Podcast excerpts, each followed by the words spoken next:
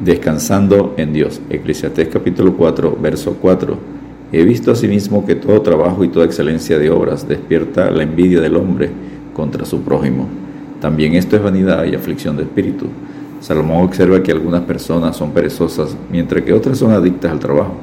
Los primeros, viendo la futilidad de apresurarse hacia el éxito, se cruzan de brazos y perjudican a los que dependen de ellas y a sí mismas. Los que tienen adicción por el trabajo muchas veces están motivados por la envidia, la ambición y un deseo constante de permanecer por delante de los demás. Ambos extremos son necios e irresponsables. El antídoto para ambos es el trabajo arduo pero con moderación. Tómese tiempo para disfrutar los otros dones que Dios le ha dado y comprenda que Dios es el que nos proporciona tanto las asignaciones como la recompensa, no nosotros. Dios enseña que nada hagáis por contienda o por vanagloria, antes bien con humildad, estimando cada uno a los demás como superiores a él mismo, no mirando cada uno por lo suyo propio, sino cada cual también por lo de los otros. Filipenses capítulo 2, versículos 3 y 4. Punto número 1. El trabajo incentivado por la envidia. Eclesiastés capítulo 4, verso 4. He visto asimismo que todo trabajo y toda excelencia de obras despierta la envidia del hombre contra su prójimo. También esto es vanidad y aflicción de espíritu. El primer incentivo incorrecto al que Salomón alude es la envidia. Dice que todo trabajo y toda excelencia de obra, sin duda, son hipérboles. Despierta la envidia del hombre contra su prójimo y que la envidia es vacío, vanidad y aflicción de espíritu.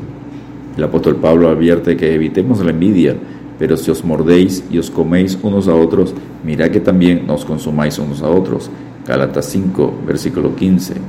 Santiago también confronta el pecado de la envidia ¿De dónde vienen las guerras y los pleitos entre vosotros? No es de vuestras pasiones, las cuales combaten en vuestros miembros. Codiciáis y no tenéis, matáis y ardéis de envidia, y no podéis alcanzar. Combatís y lucháis, pero no tenéis lo que deseáis, porque no pedís. Pedís y no recibís, porque pedís mal, para gastar en vuestros deleites. Santiago capítulo 4, versículos 1 al 3. Punto número 2. El trabajo del necio. Eclesiastés capítulo 4, verso 5. El necio cruza sus manos y come su misma carne. El necio es víctima de su propia ociosidad. Lamentablemente, cuando una persona se desempeña con excelencia, muchas veces otros, por envidia, le hacen la guerra. Eclesiastés 4, verso 4 en su parte A. Le causan tantas tribulaciones que su buena labor, en vez de traerle alegría y buena fama, le resulta fuente de aflicción. Eclesiastés 4, verso 4, parte B. Por otro lado, tampoco es sabia la pereza, pues por ella se puede morir de hambre, cruzándose de brazos y comiendo su propia carne. Eclesiastes 4:5. Es cierto que al necio lo mata la ira, y al codicioso lo consume la envidia. Jot, capítulo 5, verso 2. Tesoro precioso y aceite hay en la casa del sabio, mas el hombre insensato todo lo disipa, lo despilfarra.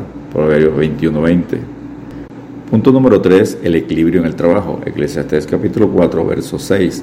Más vale un puño lleno con descanso que ambos puños llenos con trabajo y aflicción de espíritu. Una vez más debemos aclarar que Salomón no está enseñando que no se trabaje o ser negligente en el trabajo, sino ser diligente y equilibrado en el trabajo, porque la vanidad de los afanes solo traerá quitar la paz y afectar la salud con dolores, molestias, ansiedad y frustración porque ¿qué tiene el hombre de todo su trabajo y de la fatiga de su corazón con que se afana debajo del sol? Porque todos sus días no son sin dolores y sus trabajos molestias. Aún de noche su corazón no reposa. Esto es vanidad. Eclesiastés capítulo 2, versos 22 y 23.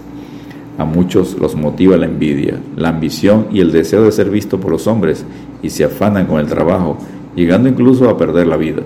Salomón lo explica más adelante diciendo, Aún hay esperanza para todo aquel que está entre los vivos, porque mejor es perro vivo que león muerto, porque los que viven saben que han de morir, pero los muertos nada saben, ni tienen más paga, porque su memoria es puesta en olvido. También su amor y su odio y su envidia fenecieron ya, y nunca más tendrán parte en, lo, en todo lo que se hace debajo del sol. Eclesiastes capítulo 9, verso 6. Y punto número 4, el trabajo que es bien recompensado. Los creyentes temerosos de Dios ante la envidia y necedades de aquellos que lo tratan de desanimar al hacer de manera excelente todo trabajo, deben cobrar ánimo con las promesas de Dios y seguir siendo diligentes en el trabajo. ¿Has visto hombre solícito en su trabajo? Delante de los reyes estará. No estará delante de los de baja condición. Proverbios 22, 29. Trabajando como para el Señor y no para el ojo del hombre. Y todo lo que hagáis, hacedlo de corazón, como para el Señor y no para los hombres, sabiendo que del Señor recibiréis la recompensa de la herencia, porque a Cristo el Señor servís.